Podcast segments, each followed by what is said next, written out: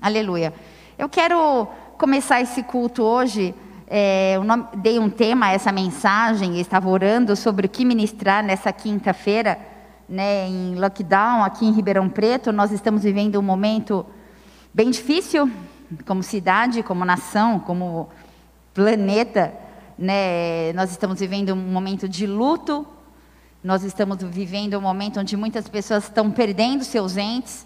E qual palavra de esperança, qual, qual a palavra de amor, qual a, qual a palavra de confronto ou de consolo trazer? E confesso que não é uma missão fácil, né? Nós estávamos orando e eu também orando no dia de hoje, falando com Deus, falei: Deus, é uma responsabilidade tão grande ser porta-voz tua, falar em teu nome. Por isso eu quero clamar para que o teu Espírito Santo venha mais uma vez que eu possa diminuir, que o Senhor cresça, que o Espírito tenha liberdade aqui, que Ele fale através da minha vida, fale ao meu coração, fale aos nossos corações, fala com uma geração, fala com famílias. Eu quero clamar pela liberdade que há em Jesus, o Mestre, que Ele possa se mover nessa noite, nesse lugar, através do ensino da palavra e da leitura dos sinais. Esse é o tema da mensagem dessa noite. Por isso, fala com a gente, Pai. Que o teu nome seja exaltado.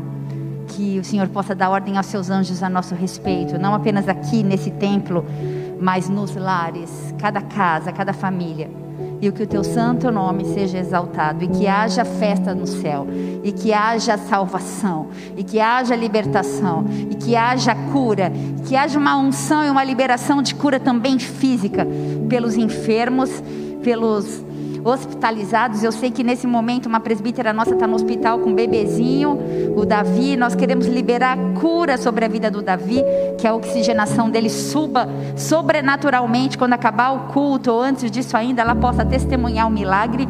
E eu também quero estender essa oração para minha casa, para Sofia, que também estava com falta de ar. E quantos outros que a gente não sabe o nome, mas que o Senhor sabe. Eu quero declarar em nome de Jesus Jesus, uma palavra viva, eficaz, poderosa, uma palavra que discerne juntas e medulas, uma palavra que toca o corpo, a alma e o espírito, uma palavra que é sobrenatural, uma palavra que é ungida e poderosa, uma palavra que cura, que transforma, que restaura, que cumpre o desígnio que ela foi projetada no coração do Senhor. Nós oramos em nome do teu filho amado Jesus Cristo, Deus. Só o Senhor pode fazer. Em nome de Jesus. Amém? E amém. Glória a Deus. Dê uma salva de palmas aí na sua casa, celebre Jesus. Pregar com essa máscara aqui sem ninguém, eu não entendo para quê, mas eu vou obedecer.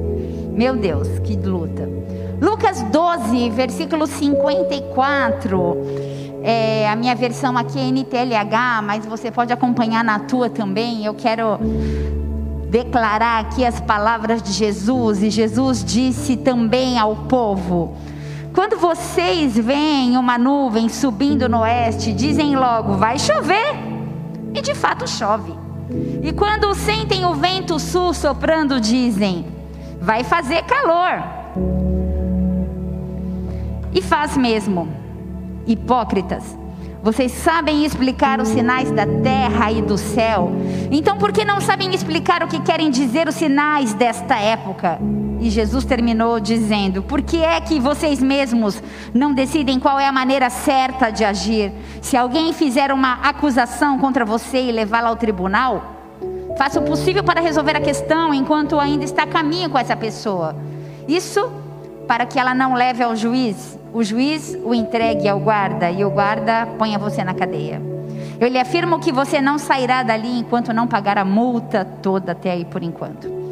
Sinais devem ser interpretados mediante acontecimentos prévios, como nuvens, aparências muitas vezes diversas, não comuns, antes que todos os acontecimentos escatológicos, literais e originais se tornem realidade nos nossos dias, Deus vai enviar uma manifestação prévia à semelhança daquele sinal por causa da misericórdia. Olha para a pessoa que está do seu lado e fala assim: por causa da misericórdia, porque Ele não tem obrigação nenhuma de dar sinal para gente, mas por causa da misericórdia, Ele vai dar sinais. Mateus 24, versículo 32 diz assim: Quando já os seus ramos se tornam tenros e brotam folhas, sabeis que está próximo o verão. Sabe, família, a gente consegue fazer uma análise de, ao olhar para o céu, ver quando vai chover, ou saber a estação do ano, se há flores ou flores na primavera, ou folhas no outono, ou vento no inverno. Eu quero falar nessa noite sobre sinais, eu quero falar sobre estações, diga estações, eu quero falar de algo que tem muito sido dito nesse tempo que nós estamos vivendo. Quero falar sobre ciclos, um assunto que eu gosto muito, sobre fases, sobre processos, sobre dias maus. Eu tenho ouvido muito essa palavra. Os dias são maus, os dias são maus. Mas será que assimilamos e aplicamos realmente tudo aquilo que a gente tem ouvido? E essa é uma pergunta e você responde aí no teu coração. Você consegue discernir primavera, verão, outono, inverno? Você consegue discernir as fases da vida? Nascer, crescer, se desenvolver? multiplicar-se, alguns de nós multiplicamos e morremos. Eu quero te dizer um sinal, e esse sinal para mim é muito nítido quando eu olho no espelho e vejo as rugas. Eu tenho um discernimento de que eu estou numa outra fase da minha vida. Eu não sou mais uma menina, mas agora eu vivo uma outra fase, mais perto da velhice, né, com os meus 46 anos. Você está aí? Porque a gente precisa saber interpretar os sinais. Sabe, eu estava conversando com uma pessoa, não sei se ela está conectada, acho que é minha mãe, que eu convidei. Ela, olhava, ela olha para a mão dela e ela fala assim: Não gosto da minha mão. Eu falo: Eu acho sua mão linda. Ela fala: Tem muitas rugas. Eu falo: Mas essa é você. Você, essas marcas definem quem você é, a tua história de vida. Você está aí? Muitos têm falado sobre final de tempos, sobre caos. Muitos estão com medo uma chuva de pessoas com ansiedade, o que eu tenho atendido de pessoas com crises de pânico e de ansiedade, com crises emocionais e inclusive crises existenciais. Nós estamos vivendo os últimos tempos. Muito tem sido pregado há mais de uma ou duas décadas que nós falamos que as doenças da alma, as doenças psicossomáticas estão em alta e elas estão crescendo cada vez mais e nós temos índices e índices para te provar isso. Diga últimos tempos. Há muitas coisas que a gente não sabe sobre os últimos tempos e sobre o fim do mundo. Fim do mundo, eu lembro quando era criança, falava: 2000 chegará, 2000 não passará. Eu achava que eu não ia chegar nem no ano 2000 e cá estamos nós, né? A coisa mais importante que nós podemos saber sobre o final dos tempos é que Jesus voltará e ele vai buscar a sua igreja. A única certeza que nós temos é que ele voltará e ele vai nos buscar. Quem? Aqueles que receberam a Jesus como seu Senhor e seu Salvador. Apenas este serão aqueles que ele vai buscar. A palavra de Deus fala sobre algumas coisas que vão acontecer no final dos tempos. E o apóstolo Rina, o nosso pastor, nosso apóstolo, fundador da igreja Bola de Neve, ele começou então um, um, um ciclo de ensino teológico sobre o Apocalipse, sobre o Apocalipse, sobre a escatologia, sobre o final dos tempos. E se você quiser, inclusive, você pode acessar YouTube Bola de Neve Oficial e vai ter a primeira aula liberada lá. E são quatro aulas e eu quero te desafiar a assistir essas aulas. Escatologia quer dizer isca, que é último em grego, e logia é estudo. E é uma parte da teologia que trata de eventos da história do mundo, do final dos tempos, comumente denominado como final do mundo. Vão acontecer guerras, desastres naturais, surgirão falsos mestres, alguns abandonarão a fé, alguns apostatarão-se da fé, alguns cristãos vão morrer pelo evangelho, muita coisa vai acontecer. Isso é história e eu faço parte disso e você também, se você puder, diga amém. Não tenha medo do fim do mundo, mantenha-se fiel a Deus, porque a sua perseverança ela vai ser recompensada no céu. Eu quero te convidar a abrir sua Bíblia no livro de Mateus, capítulo 24. nós vamos discorrer um pouquinho acerca de final dos tempos, sobre os sinais do final dos tempos, mais precisamente. E eu quero te desafiar, fique atento ou atenta aos sinais. Sabe, o Senhor fala com a gente de inúmeras formas, Ele fala com a gente audivelmente, Ele fala através de, dos nossos corações, Ele fala através de sinais, Ele fala de muitas formas. O Senhor fala: Buscar-me-eis e me encontrareis quando me buscardes de todo o vosso coração. É tempo de se buscar, é tempo de buscar o Senhor enquanto se pode achar, amém? O Senhor fala com a gente e eu quero falar um pouquinho, não sobre uma pessoa, óbvio que eu vou pregoar sobre Jesus Cristo, mas eu quero falar sobre um livro, na verdade, sobre um evangelho chamado Mateus, o Evangelho de Mateus. O Evangelho de Mateus foi o primeiro livro chamado Boas Novas.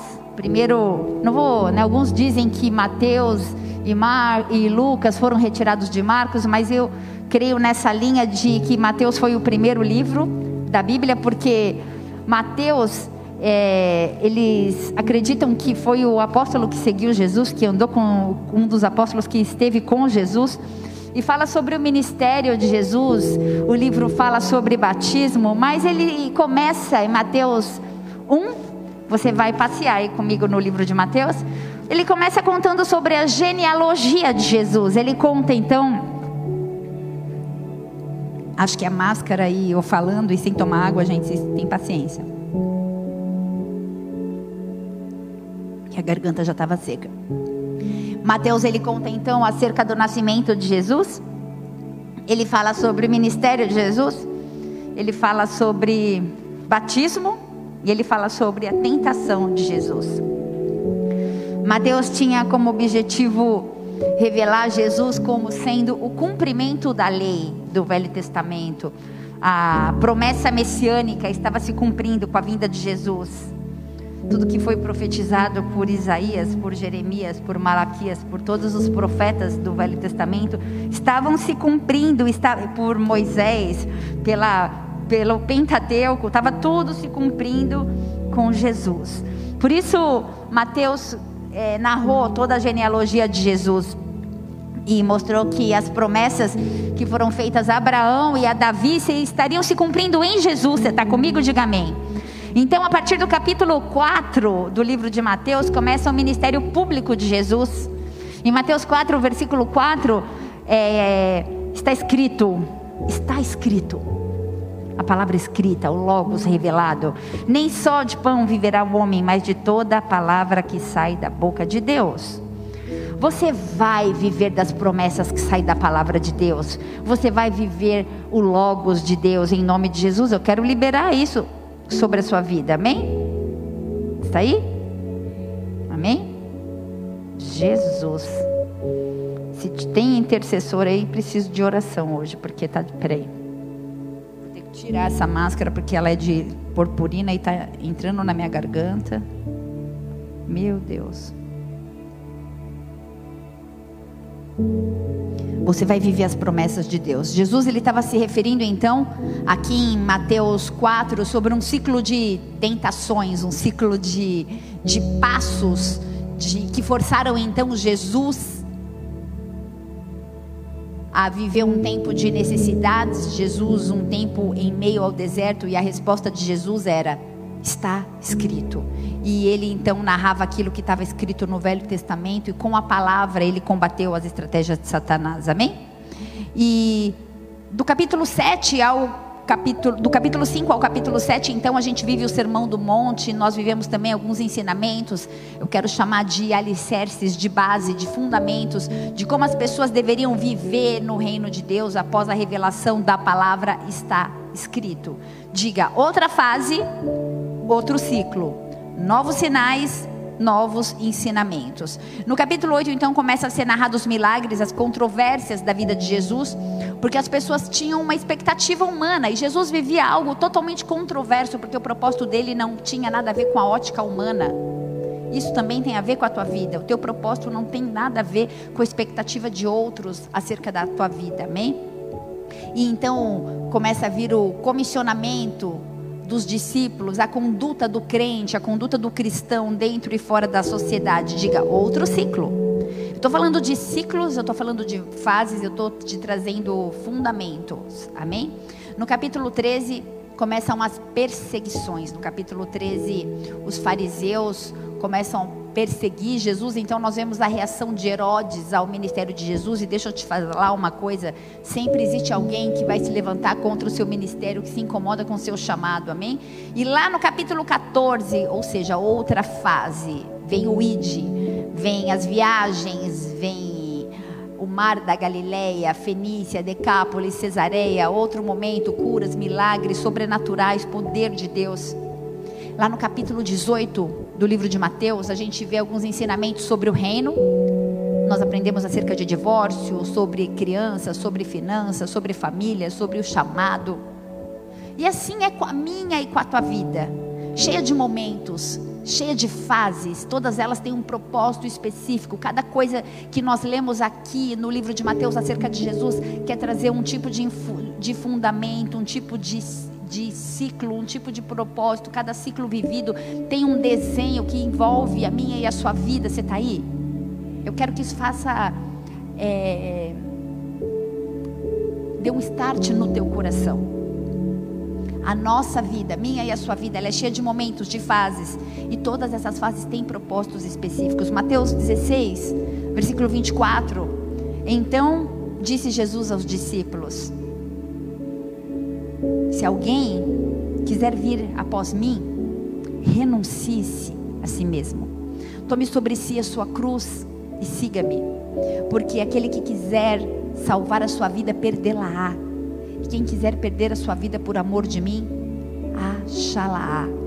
Sabe, depois da base, depois do alicerce, depois do fundamento, vem a revelação. Vem a revelação do nosso chamado, da nossa vida. Vem um tempo onde nós entendemos que a renúncia, ela é necessária para viver o Evangelho. Você está aí? O Senhor nos ensina. Ele, ele se revela através da palavra dele, ele se revela, Jesus se revela através dos seus ensinamentos. Então, por amor dele, por amor à vida dele, nós achamos uma nova vida e nós começamos então um novo ciclo e uma nova fase totalmente diferente de tudo que nós já vivemos em nossas vidas. Porém, mais especificamente em Mateus 24, começa um discurso escatológico um discurso exortativo de Jesus que fala acerca da segunda vinda. Praticamente no final do ministério de Jesus, ele começa a se preparar para o encontro com a Jerusalém dos céus. Então, Jesus nesse discurso, ele com estilo próprio, um estilo de uma escritura da época dele que tem muita referência literária apocalíptica vindo de Daniel, dos profetas. Então, Jesus ele começa a narrar acerca do final dos tempos. Você está aí? Jesus está no alto, no alto do Monte das Oliveiras com os seus discípulos e os discípulos, aqueles que caminham perto de Jesus, eles perguntam para Jesus: quando vai ser o final dos tempos? Quando vai ser o final do mundo? Existirão sinais que indicam esses fatos ou esses acontecimentos? E Jesus responde aos seus discípulos com um discurso escatológico, e eu não vou poder continuar esse culto sem ler. Mateus 24, versículo 1, e eu vou fazer uma leitura dinâmica, me acompanhe na sua casa, diz assim: Quando Jesus ia saindo do templo, se aproximaram dele os seus discípulos para lhe mostrarem a estrutura do templo. Jesus, porém, lhes disse: Não vedes tudo isso? Em verdade, vos digo que não ficará aqui pedra sobre pedra que não seja derribada. E estando sentado no Monte das Oliveiras, chegaram-se a ele os seus discípulos em particular, dizendo: Dize-me, dize-nos, quando serão essas coisas e que sinal haverá da tua vinda e do fim do mundo. E Jesus respondendo disse-lhes: Acautelai-vos que ninguém vos engane, porque muitos virão em meu nome dizendo: Eu sou o Cristo. Enganarão a muitos. E ouvireis de guerras e de rumores de guerras. Olhai e não vos assusteis, porque é necessário que isso tudo aconteça, mas ainda não é o fim. Porquanto se levantará nação contra nação e reino contra reino, e haverá fome, e haverá pestes e terremoto em vários lugares. Mas essas coisas são o princípio das dores. Então vos hão de entregar para ser desatormentados, e matar-vos-ão, e sereis odiados de todas as gentes por causa do meu nome. Nesse tempo, muitos serão escandalizados e trair-se-ão uns aos outros, e uns aos outros se aborrecerão. E surgirão falsos profetas e enganarão a muitos, e por se multiplicar a iniquidade, o amor de muitos se esfriará. Mas aquele que perseverar até o fim, este será salvo. E esse evangelho do reino será pregado em todo o mundo, em testemunho a todas as gentes, então virá o fim. Quando, pois, virdes que a abominação da desolação de que falou o profeta Daniel está no lugar santo, quem lê me entenda, então os que estiverem na Judéia, que fujam para os montes, e quem estiver sobre telhado, não desça a tirar alguma coisa da sua casa. E quem estiver no campo, não volte atrás a buscar as suas vestes, mas ai das grávidas e das que amamentarem naqueles dias. E orai para que a vossa fuga não aconteça no inverno e nem no sábado porque haverá então grande aflição, como nunca houve desde o princípio do mundo até agora, nem tampouco jamais haverá. E se aqueles dias não fossem abreviados, nenhuma carne se salvaria, mas por causa dos escolhidos serão abreviados aqueles dias. Então, se alguém vos disser, eis que o Cristo está aqui ou ali, não lhes dei crédito, porque surgirão falsos cristos, falsos profetas e farão tão grandes sinais e prodígios que, se possível fora, enganariam até os escolhidos. Eis que eu vos tenho predito Egito. Portanto, se vos disserem, eis que ele está no deserto, não saiais, ou eis que ele está no interior da casa, não acrediteis, porque assim como o relâmpago sai do oriente e se mostra até o ocidente, assim também será a vinda do filho do homem. Pois onde estiver o cadáver, aí se juntarão as águias. E logo depois da aflição daqueles dias, o sol escurecerá e a lua não dará mais a sua luz, e as estrelas cairão do céu, e as potências dos céus serão abaladas. Então aparecerá no céu o sinal do Filho do Homem, e todas as tribos da terra se lamentarão e verão o Filho do Homem vindo das nuvens no céu com poder e grande glória. E ele enviará os seus anjos com um rijo clamor de trombeta, os quais ajuntarão os seus escolhidos desde os quatro ventos de uma outra extremidade dos céus. Aprendei, pois, esta parábola da figueira, presta atenção nisso. Quando já os seus ramos se tornam tenros e brotam folhas, sabeis que está próximo o verão. Igualmente, quando verdes todas essas coisas, sabei que está próximo a porta. Em verdade vos digo que não passará essa geração sem que todas essas coisas aconteçam. O céu e a terra passarão, mas as minhas palavras não hão de passar. Porém, daquele dia e hora ninguém sabe, nem os anjos do céu, nem o filho, mas unicamente meu Pai. E como foi, e como foi nos dias de Noé, assim também será a vinda do filho do homem. Porquanto, assim como nos dias anteriores ao dilúvio, comiam, bebiam, casavam, davam-se em casamento, e até o dia que Noé entrou na arca, não perceberam, até que veio o dilúvio, levou todos, e assim será também a vinda do filho do homem. Então, estando dois no campo, será levado um e deixado outro, estando duas moendo no moinho, será levada uma e deixada a outra. Vigiai, pois não sabeis a que hora há de vir o nosso Senhor, mas considerai isso: se o pai de família soubesse que a vigília da noite haveria de vir o ladrão, vigiaria e não deixaria que fosse arrombada a sua casa. Por isso, estai vós apercebidos também, porque o filho do homem há de vir a hora em que não quem é, pois, o servo fiel e prudente que o Senhor constituiu sobre a sua casa para dar sustento a seu tempo? Bem-aventurado aquele servo que o Senhor, quando vier, achar servindo assim. Em verdade vos digo que o porá sobre todos os seus bens. Porém, se aquele mau servo disser consigo: Meu senhor, tarda vir, e começar a espancar os seus conservos e a comer e a beber com os bêbados, virá o senhor daquele servo num dia em que não espera e a hora em que ele não sabe, e separá-lo-á e destinará a sua parte com os hipócritas, havendo ali pranto e ranger de dentes. Mateus 24, nós lemos do 1 até o 51 e eu quero te desafiar a meditar nisso nessa semana, nesses tempos. Jesus fez uma descrição geral do mundo, ele, inclu, ele, incluiu desastres naturais, ele incluiu perseguição, ele falou de falsos profetas, ele falou de ódio de cristãos contra outros cristãos, ele falou também de traição, de falta de lei, de falta de amor, e assim o evangelho seria pregado. Neste texto, neste desenho, com estes sinais, quem tem ouvidos ouça. Atentem-se aos sinais. Igreja, a partir desse momento, os discípulos, depois de ouvirem o que Jesus disse, eles passaram a não entender mais o que estava acontecendo. Eles passaram, como eu e você, quando ouvimos uma revelação, uma verdade, nós ficamos atônitos e eles não sabiam o que estava acontecendo. Era como se eles estivessem conto com todo esse tipo de revelação. Eu vou trazer para o âmbito pessoal, para a minha vida, que óbvio envolve o espiritual, o propósito de vida, que envolve chamado. Você está aí? Amém?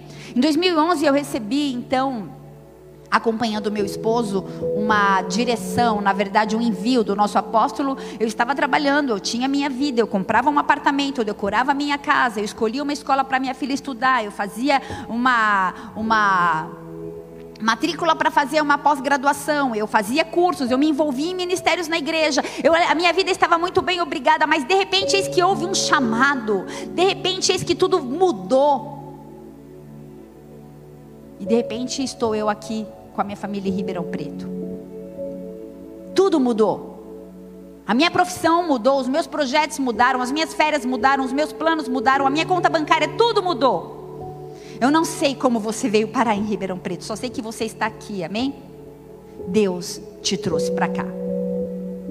Você está no lugar exatamente no lugar onde você deveria estar. Porque se você é uma pessoa obediente a Deus e temerosa a Deus, você está geograficamente falando, inclusive na história falando, no lugar que você deveria estar.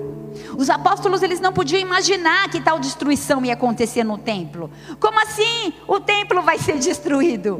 Isso era um desenho. Deus deu o desenho para Moisés, Deus deu para Davi, Deus deu o desenho para Davi. Salomão construiu o templo. Como assim não vai ter pedra sobre, sobre pedra? Jesus o Senhor é o Messias, o tão esperado. Como assim o Senhor vai morrer e vai acender os céus? Eu não estou entendendo o que está acontecendo. Talvez você não esteja entendendo o que está acontecendo na sua vida nesse momento. Talvez você olhe para a política, talvez você olhe para a sua conta bancária, talvez você olhe para esse desenho de pandemia mundial e fala: "Meu Deus, o que está acontecendo?" E eu quero te dizer, Deus está no controle. Ele ainda está no controle. Como assim?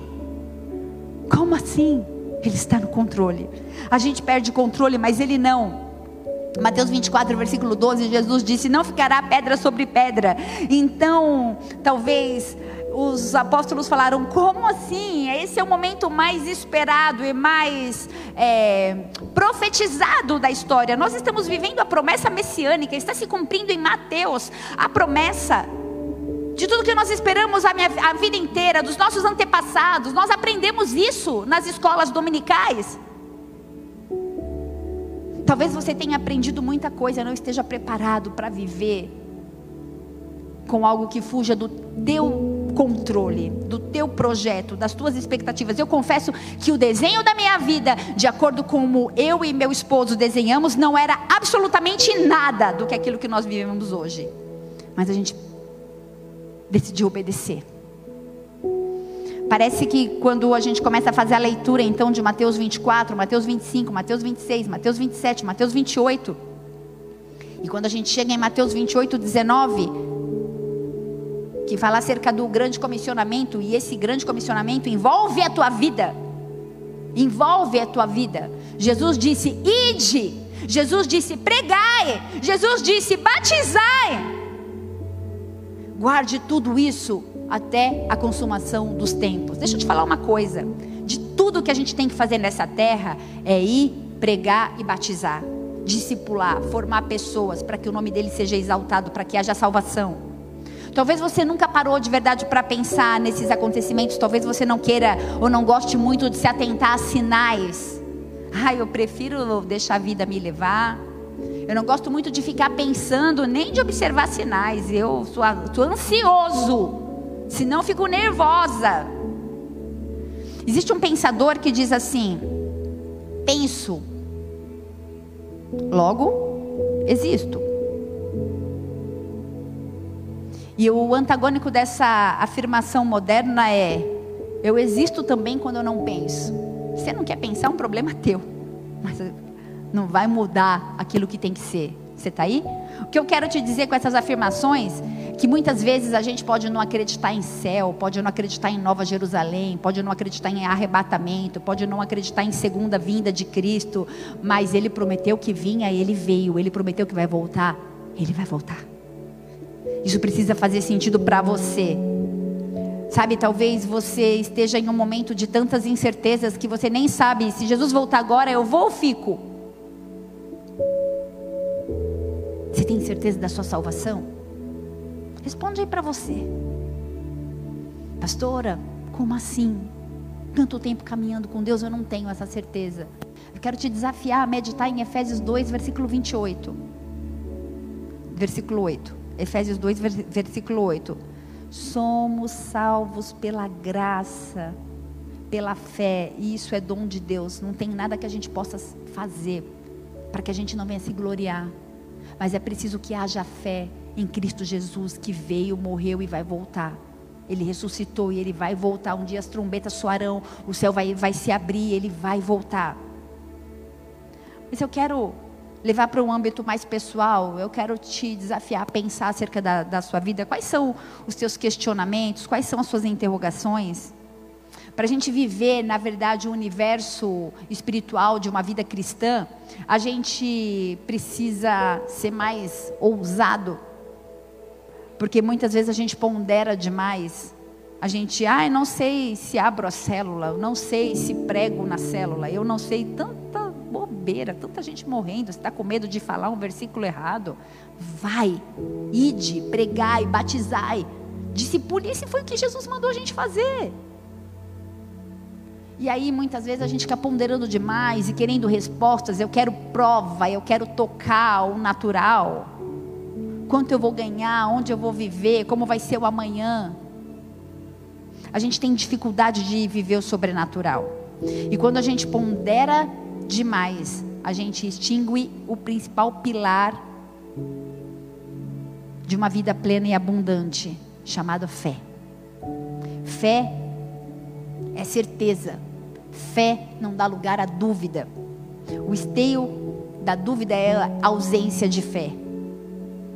Por isso, na autoridade do nome de Jesus, arranca toda a incredulidade do coração de todos que estão ouvindo essa mensagem dessa noite, Pai. De uma forma sobrenatural, visita os lares, visita as casas, visita as famílias, visita esse altar, visita essa igreja, os obreiros que aqui estão, os que estão conectados, Pai. E toca no profundo e retira toda a incredulidade, todo o medo porque aquilo que o Senhor declarou sobre a sua vida vai se cumprir. Vai se cumprir. Porém, quando nós temos fé, tudo se torna tão temporal à nossa volta, os nossos valores mudam, os nossos projetos mudam, os nossos sonhos mudam. Nós não pensamos mais tanto em coisas, mas nós começamos a pensar e a nos preocupar com as pessoas. Igreja, os dias são maus, sim, mas tudo isso vai passar tudo isso vai ficar em uma história no passado. Eu e você passamos, as coisas passam. O que fica são as nossas escolhas, o que fica são as nossas condutas, o que fica é o nosso relacionamento com Cristo, o que fica são as nossas renúncias, o nosso legado. Você está preparando um legado? Nós temos um Pai de amor tão grande, tão maravilhoso que fala com a gente, ele nos dá sinais. Ele não precisava. Como nos dias de Noé, as pessoas se casavam, as pessoas cuidavam da sua própria vida. Mas ele mandou construir uma arca. Construa uma arca. É tempo de adorar, é tempo de buscar, é tempo de buscar relacionamento, intimidade, revelação, de discernir os sinais. É óbvio que os conceitos do mundo, os valores, as razões, estão todas aí ao nosso derredor, mas quando esses valores e esses conceitos têm influenciado a minha a tua vida, quanto? Quanto somos influenciados por aquilo que está ao nosso redor? Nós não somos desse mundo. Eu gostaria de pedir um favor, liste mentalmente o que, que você quer da sua vida. Quais são seus sonhos? Quais são seus desejos? O quanto isso tem a ver com o reino de Deus, o quanto isso tem a ver com os planos de Deus, ou quanto isso tem a ver com o nosso ego, com o nosso ego inflado e egoísta. Sabe, tudo que nós vivemos são ciclos. Tudo que nós vivemos são fases. E então a gente passa a usufruir os benefícios da vida com Jesus quando a gente começa a a relativizar menos quando a gente começa a exercitar mais a nossa fé. Êxodo 14, versículo 15. Eu quero falar é, sobre Moisés. Imaginem Moisés diante de um dilema. Moisés estava então à beira do Mar Vermelho e atrás dele vinha um exército querendo destruir. E à frente dele só tinha mar e ele tinha também muitas pessoas pelas quais ele estava responsável. E imagine o dilema de Moisés diante desse mar vermelho. E no versículo 31, o Senhor disse a Moisés: Por que você está me pedindo ajuda?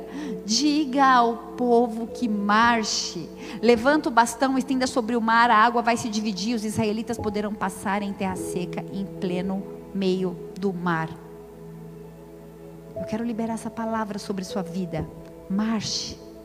Marche, olhe para o alto, estenda, estenda o seu cajado de autoridade. O Senhor te deu um cajado, bate esse cajado. Se o mar for te afogar, você vai andar sobre as águas, o mar vai se abrir não vai faltar nada, você não vai passar dificuldades. Não entre em um dilema. Moisés, ele podia ter questionado, ele podia ter enlouquecido, mas ele bateu o cajado, sobrenaturalmente o mar se abriu e você vai andar em meio ao mar e vai ser salvo você e a sua casa, porque essa é a promessa de Deus para minha vida, para a tua vida.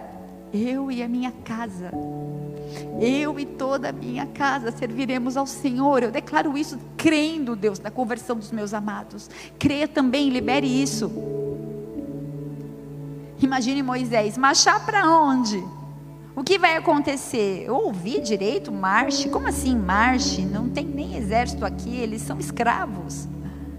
Sério que é o Senhor falando ou é a minha alma falando ao meu coração? Será que é um delírio da minha cabeça? Como assim marche? Mas Moisés, ele não ponderou, ele não avaliou, ele não analisou, ele obedeceu e ele marchou. Diga ao povo que marche. Então, ele não se baseia na razão, mas ele se baseia na fé. O Senhor visita pessoas nessa noite, tirando o apoio natural da razão e te estabelecendo sobre um apoio de fé, um apoio de sobrenaturalidade. Se o mar sub, sub, submergir, ele virá e você vai andar sobre as águas, em nome de Jesus. Moisés obedeceu e refletiu a sua fé a sua confiança incondicional nesse Todo-Poderoso. Eu quero te levar para Hebreus 11. E Hebreus 11, eu tenho um livro que eu li quando eu fiz teologia. E esse livro é um livro que me, ele, eu estava revendo ele esses dias, ele está todo borrado, porque eu acho que eu chorei tanto quando eu li esse livro. Hebreus 11 fala sobre a galeria dos heróis da fé. E eu confesso que eu nem quero ler agora, porque eu choro quando eu leio Heróis da Fé porque eu, eu acho algo muito profundo, algo muito presente de Deus para mim e para você. É uma história, muitas vezes a gente olha e fala, é uma história longe da nossa realidade, mas no versículo 13 de Hebreus 11 fala assim: todos, todos morreram sem terem recebido a promessa, olharam de longe, creram nelas abraçaram as promessas, confessaram as promessas. E os que fizeram isso, versículo 14, mostram que buscavam uma pátria. O que você está buscando? Nós não pertencemos a essa pátria, a nossa pátria é celestial. Heróis da fé.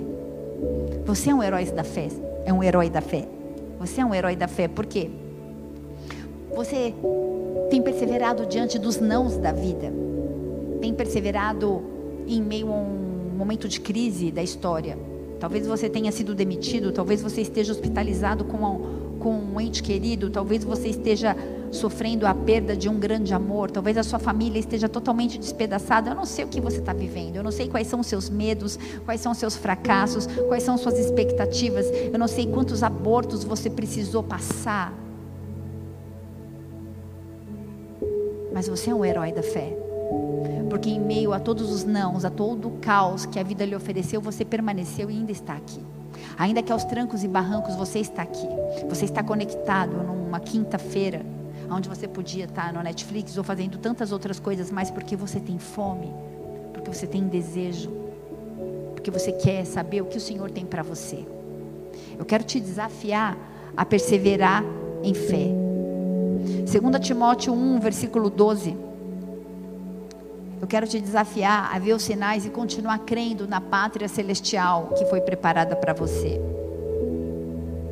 Por cuja causa padeço também isto, mas não me envergonho, porque eu sei em quem tenho crido, e eu estou certo que é poderoso para guardar o meu depósito até aquele dia. Timóteo estava vivendo um momento difícil, mas ele disse: Eu também padeço. Talvez você esteja padecendo por muitas situações desse momento, mas não se envergonhe, porque você sabe em quem você tem crido. Saiba em quem você tem crido. E Ele vai te guardar até o dia do grande depósito, até aquele dia. O que tem amornado a fé atual da igreja? O que tem amornado a minha e a tua fé? Será que por não discernirmos os sinais estamos vivendo em um mundo egocêntrico e de faz de conta e de conto de fadas? Será que você tem conseguido olhar e ler o processo da sua vida, os ciclos da sua vida, de quando você nasceu, da sua adolescência, de quando você começou a tua vida como homem ou como mulher, amadurecer? Quando você conheceu Jesus, das renúncias que você fez, da tua perseverança diante de tantas dificuldades e tantos nãos e tantas perseguições, é certo que haveriam perseguições. É certo que haveriam perseguições. Nós escolhemos. Eu fiz questão de falar de cada fase de Jesus, do livro de Mateus, de cada ciclo do livro de Mateus, para te ajudar a entender a sua vida, cada fase da sua vida, cada ciclo cronológico da sua vida, cada ciclo geográfico da sua vida. Existe um processo aqui, a colar, e geograficamente também Deus trabalha. Ele tem um propósito específico da parte de Deus na tua vida, através da sua vida. O povo de Deus tem perecido por falta de conhecimento. Os sinais estão em todos os lados, em todos os lugares. Voltando para Mateus 24. Sinais governamentais falsos líderes religiosos e políticos, alianças governamentais, o círculo está sendo fechado, a proliferação de falsos profetas, de doutrinas, de religiões, de religiosidade, uma explosão de seitas. Candomblé, Umbanda, Santo Daime, Vó Rosa, podia falar um milhão aqui de seitas. Tudo isso é o princípio das dores. Tudo isso fere o coração do Pai pessoas cegas seguindo a homens e projetos de vida, filosofias vãs, seguindo a, a, a deuses de cerâmica, a elefantes, a cobras, a tantos falsos deuses. Isso precisa encher o meu e o seu coração de tristeza, precisa nos dar vontade de chorar. Quantas pessoas servindo um Deus morto e o nosso Deus está vivo, seguindo a um Deus de porcelana Quantas pessoas se rendendo a mamon. Você está aí? Senhor, abre os nossos olhos, revela-se a nós. Nós queremos te conhecer, queremos discernir os sinais, queremos entender o desenho, o propósito das nossas vidas, dos teus planos.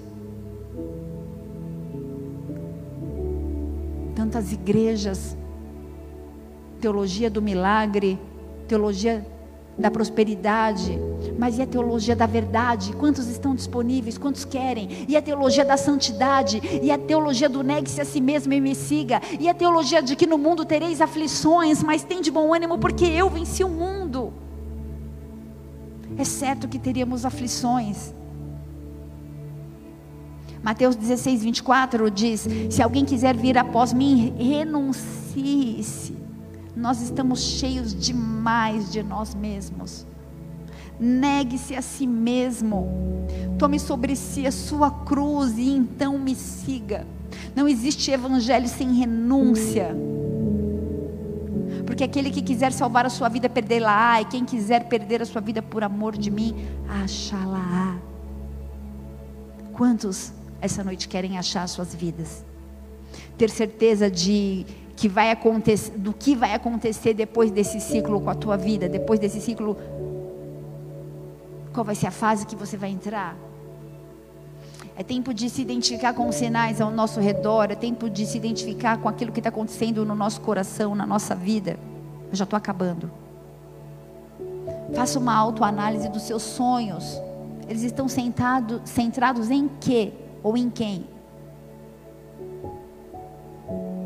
Não existe evangelho sem quebrantamento, não existe evangelho sem perdão, não existe evangelho sem mudança de rota, não existe evangelho sem amor, não existe evangelho sem viver de fato a palavra. Nós não podemos usar máscaras, a gente não pode ser crente de plástico. Eu não quero dar ênfase aqui a um fim maléfico, muito pelo contrário, a gente vai se assentar me na, na, na mesa com Cristo Jesus e teremos, vamos ceiar com Ele.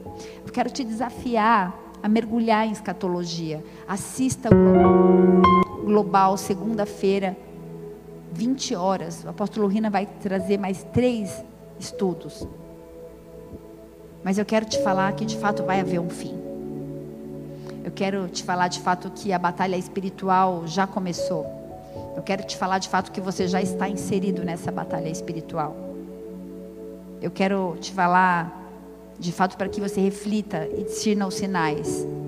Como você está diante dessa batalha? As armas da nossa milícia não são carnais, mas elas são espirituais em Cristo Jesus. Use as armas certas. Como você age diariamente, sabendo que está inserido nessa batalha? Você tem analisado os sinais? Você tem tido um desinteresse pela leitura bíblica, ou você tem sido, ou você tem tido fome e sede de uma revelação por quem ele é. Essa é uma carta de amor de um Deus que nos ama tanto, que quer se revelar a nós. Leia. Nós temos vivido um tempo de falta de comunhão com os irmãos espirituais. O negócio, nosso negócio é buscar a carnalidade. Nós temos vivido um tempo onde não temos mais nos interessado em servir, em fazer a obra de Deus. Eu sei o que tem que fazer, o que precisa ser feito, mas eu não tenho mais interesse. 1 Coríntios 15, 58 fala: Portanto, amados irmãos, sede firmes e constantes, firmes e constantes, firmes e constantes, firmes e constantes, sempre abundantes na obra do Senhor, sabendo que o seu trabalho no Senhor não é vão. Leia os sinais de inconstância emocional, de inconstância espiritual. Muitos abandonando o ministério, muitos saindo da igreja, voltando a velhas práticas, sentando nos últimos bancos, fugindo do altar. Leia os sinais em você mesmo, faça uma autoanálise. Não tem temor à palavra, não tem reverência à palavra não tem preocupação com o próximo, é totalmente egocêntrico, interesseiro, crítico, destrutivo, tem prazer em espalhar, em fazer fofoca, em separar os irmãos fiéis. Não tem consideração pelos seus pastores, pelos seus guias, pelos seus líderes. Fala mal. Falta sensibilidade espiritual coloca-se acima de Jesus porque não obedece a palavra, quer dizer que você tem mais razão que ele. Não vigia antes de se entregar à fraqueza. Prefere falar, ai, a carne é fraca. Não tem temor, sobe no altar cheio de pecado e canta e dança e ministra. Nós estamos vivendo um tempo onde a igreja parece um circo. Aonde está o temor do Senhor? O temor do Senhor é o princípio da sabedoria. Eu sei de história de gente que, que veio para a igreja, saiu daqui, foi para o motel com amante. Pessoa que era santa.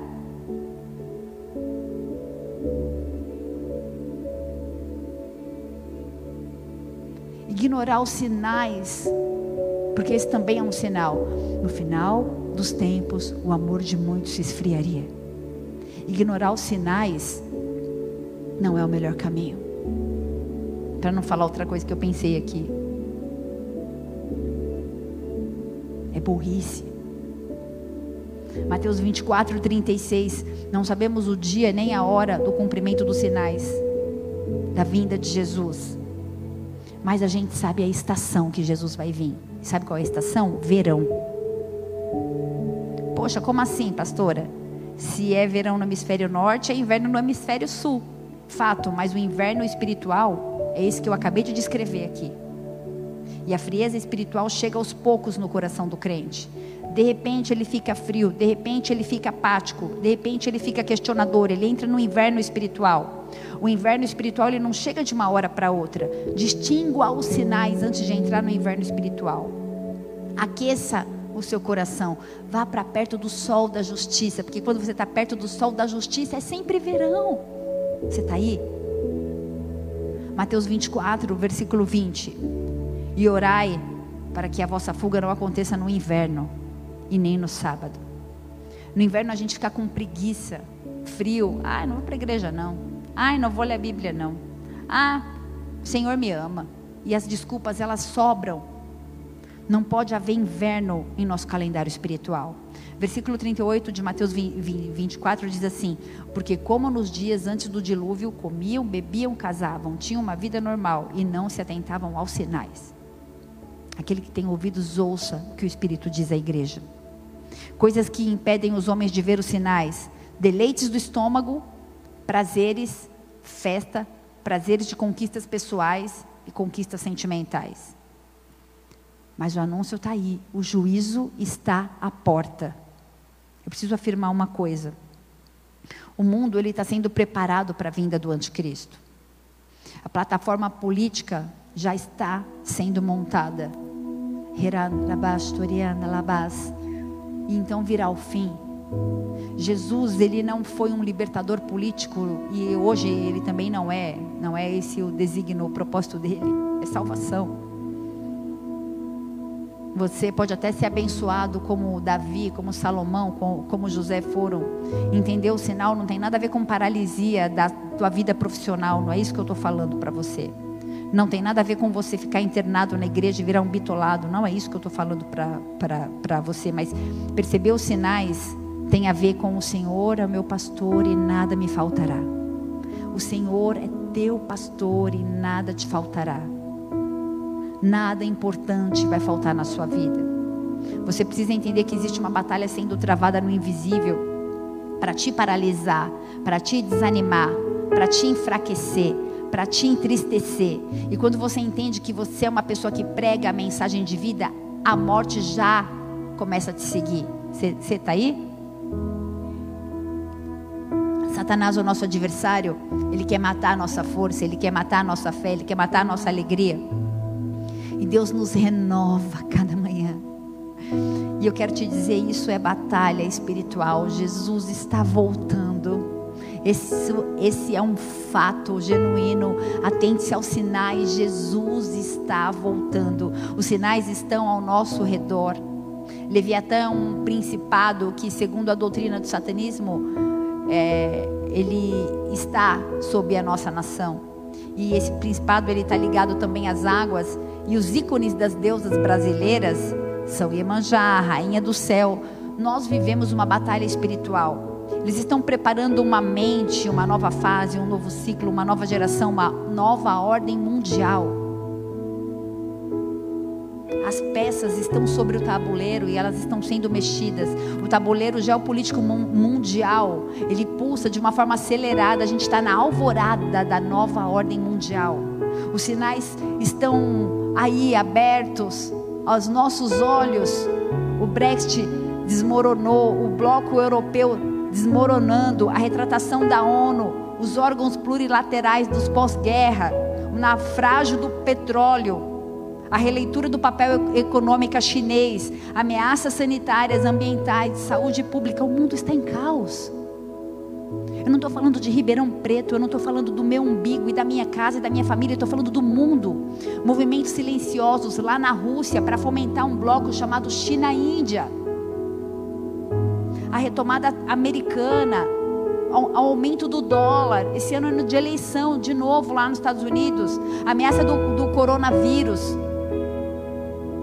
A ameaça do, do coronavírus vai ressurgir para ser o estopim de todos os arranjos globais. Você está aí.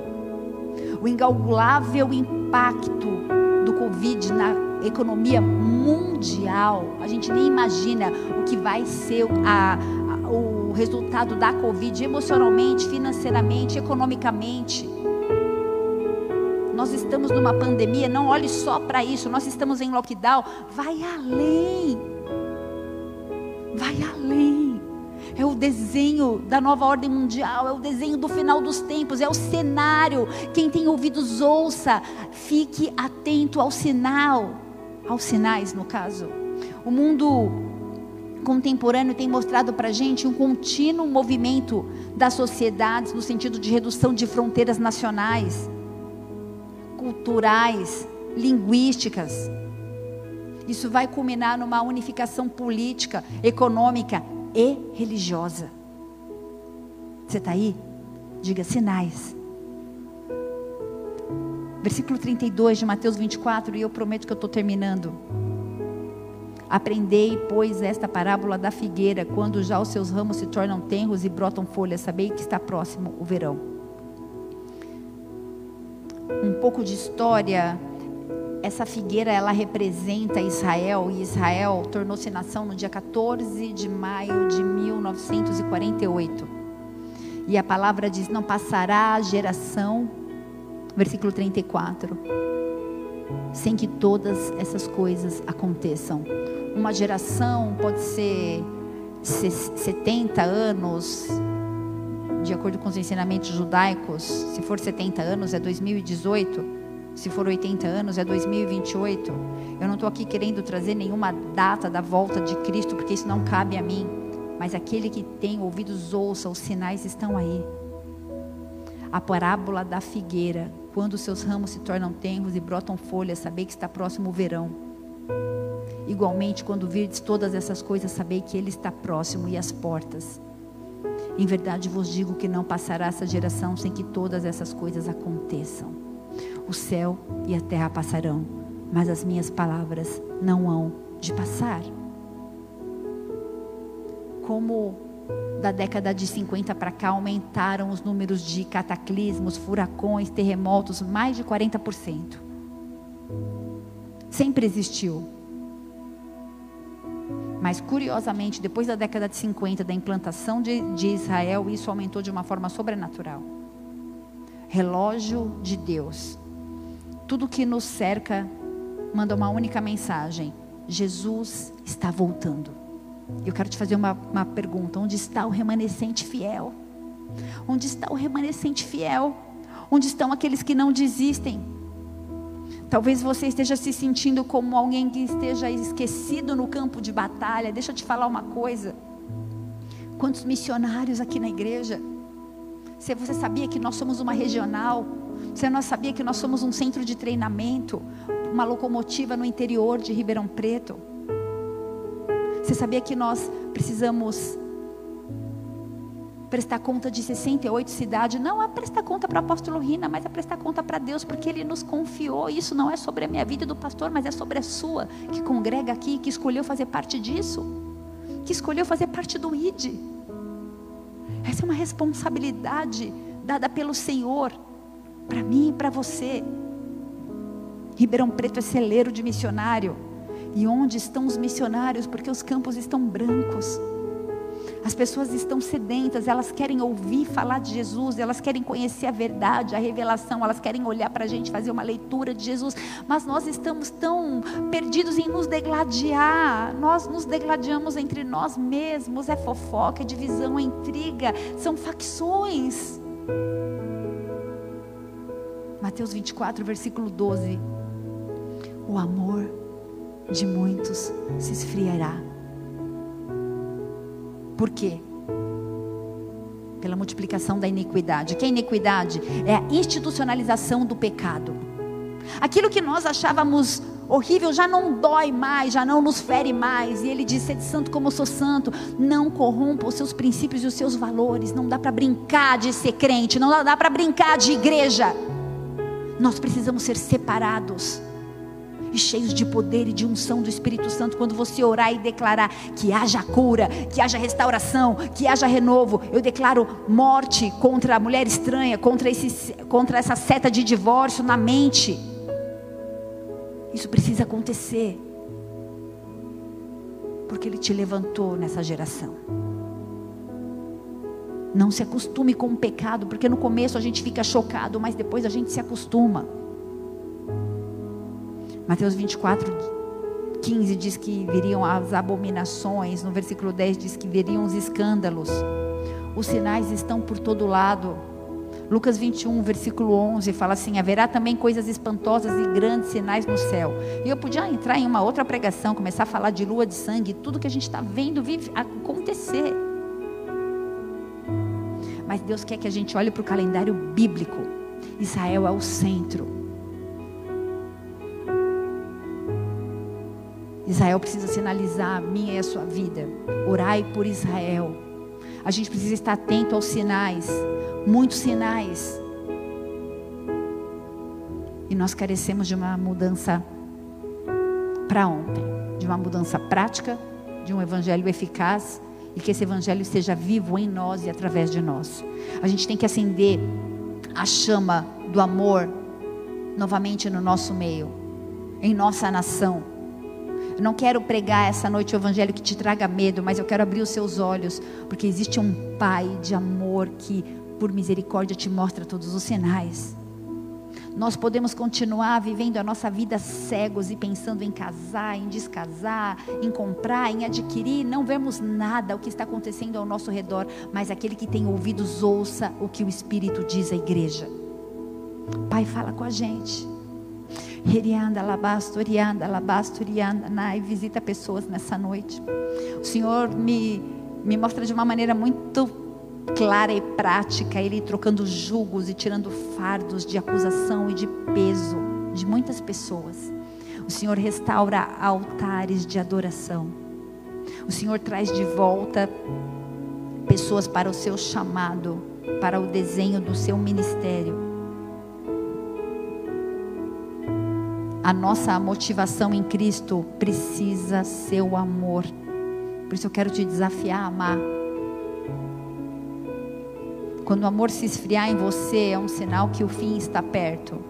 Não necessariamente a volta de Cristo para resgatar a noiva, mas a falta de amor, a falta de vida. Se falta vida, se falta amor na sua vida, o final já chegou. Não dá mais para a gente olhar só para a gente.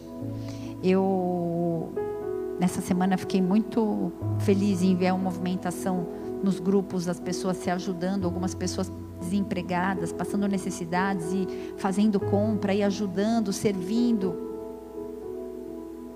Quem ama dá e quem ama dá sempre o melhor.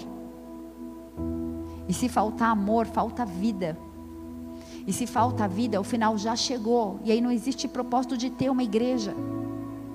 Sabe, família, vai chegar um tempo que a gente não vai mais ter esse espaço aqui. Eu acho que não sei se na nossa geração, um dos nossos filhos, eu não sei quanto tempo de vida tem a igreja estruturada, física. Eu e você precisamos ser igreja onde quer que nós estejamos. E eu não quero, é, com essa palavra, te dar nenhuma base para você não congregar, porque Hebreus fala congregar e não deixar de congregar como é feito por alguns, mas congreguem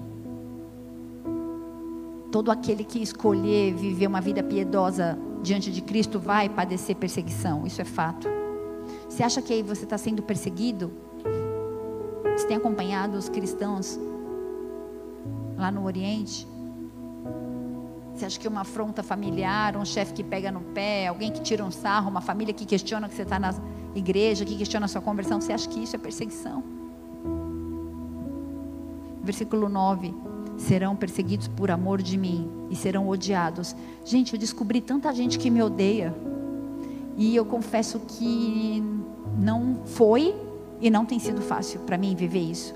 Pessoas com as quais eu me relacionava desenvolveram um sentimento de ódio que quando me veem eu percebo seus olhos brilhando e disfarçam e fogem. Eu falo, meu Deus, e em algum momento isso me trouxe muita dor, mas eu quero louvar o nome do Senhor porque eu sei que eu estou no caminho certo. Porque não dá para agradar todo mundo. Eu me perguntei, da onde esse ódio? E não é, não tem a ver comigo. Não tem a ver comigo. Tem a ver com o meu propósito. Sereis odiados de todas as nações por causa do meu nome. Muitos vão se escandalizar e vão se trair uns aos outros e mutuamente se aborrecerão. Discina os sinais, porque o que importa é agradar o coração do Pai. Senhor, o que importa é agradar o teu coração. O que importa é agradar o teu coração, o que importa é gastar a minha vida aos teus pés, o que importa é te servir. O que importa é ter um coração puro na tua presença, Senhor, disposto a pedir perdão. Eu não sei o que você tem vivido, eu não sei como você tem vivido, mas eu quero te despertar a viver esse novo de Deus. Existe um desenho, existe um desígnio, existe um propósito para a sua vida. O que importa é ter o nosso nome escrito no livro da vida. O que importa é a gente ganhar o máximo de pessoas possível para Cristo. Muitos se apresentarão diante do grande dia, diante do Senhor e dirão: Senhor, eu fiz tantas coisas. E Ele vai dizer: Eis que eu não te conheço. Você está sendo perseguido? Diga amém.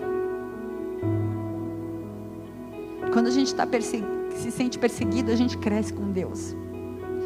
Porque a gente olha para o alto e fala: da onde virá o meu socorro? Havia um tempo em que a nossa presença era celebrada, em que as pessoas gostavam de estar com a gente, e a gente percebe que cada vez mais as pessoas se afastam, e eu sei que não tem nada a ver comigo, mas tem a ver com um propósito. Os desafios servem para nos provar, para nos constituir. Eu preciso depender de Deus. Não fuja do desenho que Deus tem para você. O chamado, o chamado para viver e para pregar o evangelho é um chamado solitário. Mas não desista. Não desista persevere e creia. Não fuja. Só quem amar de fato o reino não vai se curvar a Satanás. Só quem amar o Senhor vai discernir os sinais. É tempo de fortalecer a nossa fé. Não saia do centro da vontade de Deus, não saia do prumo, não perca o norte. Seja humilde, porque a humildade precede a honra. É tempo de vigiar e de orar. É tempo de reavaliar as nossas vidas, os nossos conceitos, as nossas verdades. É tempo de resgatar os valores da igreja primitiva. É tempo de vivermos a unidade da igreja com Cristo, com o Pai, com o Filho e com o Espírito. Feche seus olhos. Olha para dentro de você, olha para o teu coração, olha para as necessidades de tudo que você tem vivido, por todos os lugares que você tem ido. Jesus está voltando, você está preparado? Fique atento aos sinais. Os planos de Deus são maiores do que os teus. Se você levantou um dia sua mão e disse: Eis-me aqui, creia que Ele é fiel para completar a boa obra. Pode deixar aí mesmo, nesse, nesse fundinho, não tem problema quero te desafiar a discernir os sinais, porque aquele que perseverar até o fim será salvo.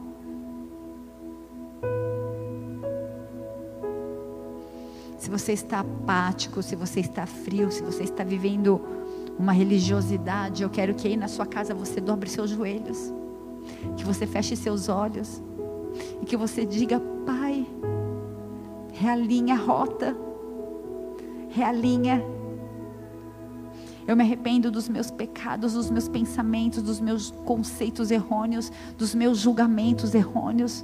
Eu me arrependo de ser juiz, de ser acusador, de ser fraudulento. Eu me arrependo dos meus pecados. Eu me arrependo das minhas mazelas. Eu me arrependo de tudo aquilo que eu tenho feito que tem ferido a tua santidade. Quero declarar na autoridade do nome de Jesus uma visitação sobrenatural do Espírito Santo de Deus aí na tua casa. Deixa Ele te tocar. Peça perdão.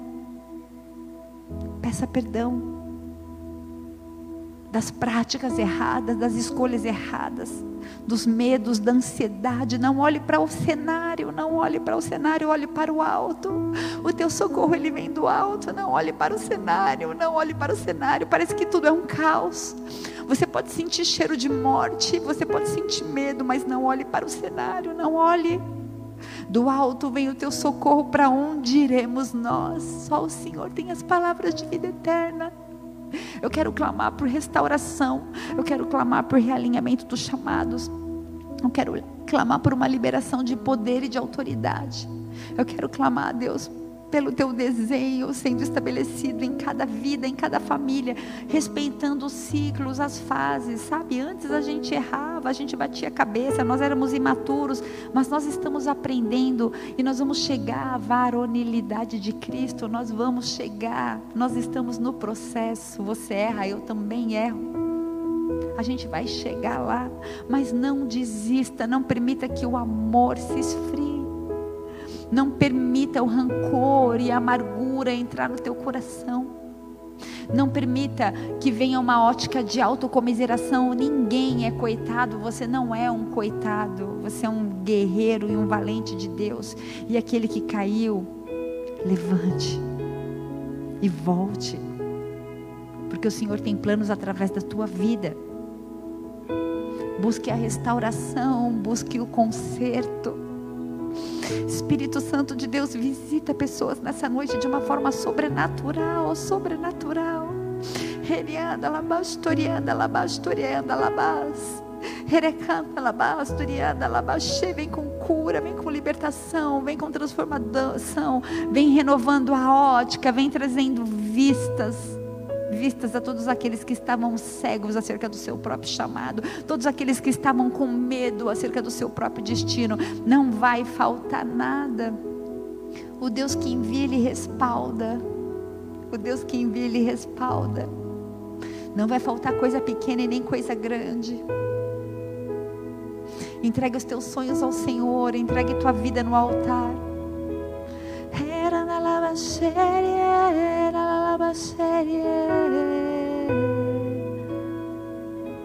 não há outro como tu. Deixa ele ouvir tua voz. Deixa ele ouvir tua voz. Deixa ele ouvir tua voz. Seja impregnado pela santidade de Deus. Só Ele é santo. Só Ele pode nos lavar. Só Ele pode nos purificar, nos restaurar. Só Ele pode mudar nossa sorte. Muda desenhos nesta noite, lá na na. Não há outro como tu, não há outro como tu, não há outro como tu, não há outro como Jesus.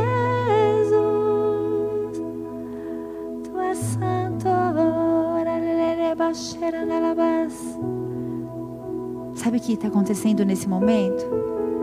Ele quer ouvir tua voz. Ele quer ouvir as batidas do teu coração.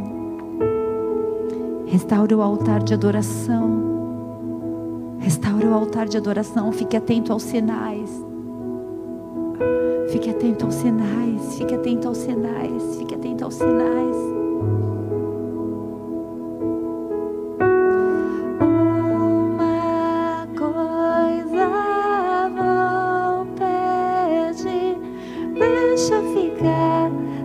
neste lugar todos os dias da minha vida. É uma coisa deixa eu ficar. Fique neste lugar, fique neste lugar, fique neste lugar. Não desiste, não.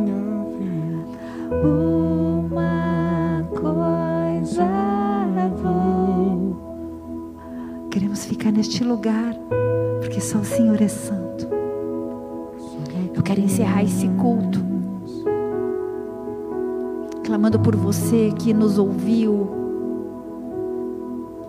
e que de alguma forma foi tocado por essa mensagem, eu quero liberar sobre a sua vida um tempo de renovo e de recomeço, um tempo de restauração, um tempo de alinhamento e um tempo de discernimento. Aquele que pecava não peque mais aquele que pendurou a chuteira, aquele que pendurou as suas harpas, volte para o seu chamado. O Senhor conta contigo, os campos estão brancos. Aliste-se, apresente para o seu pastor: Pastor, o que o Senhor precisa, conta comigo. Eis que é chegado um novo tempo, e os planos do Senhor vão se cumprir na sua vida, na sua casa, na sua família e o nome dele vai ser exaltado. Em nome de Jesus.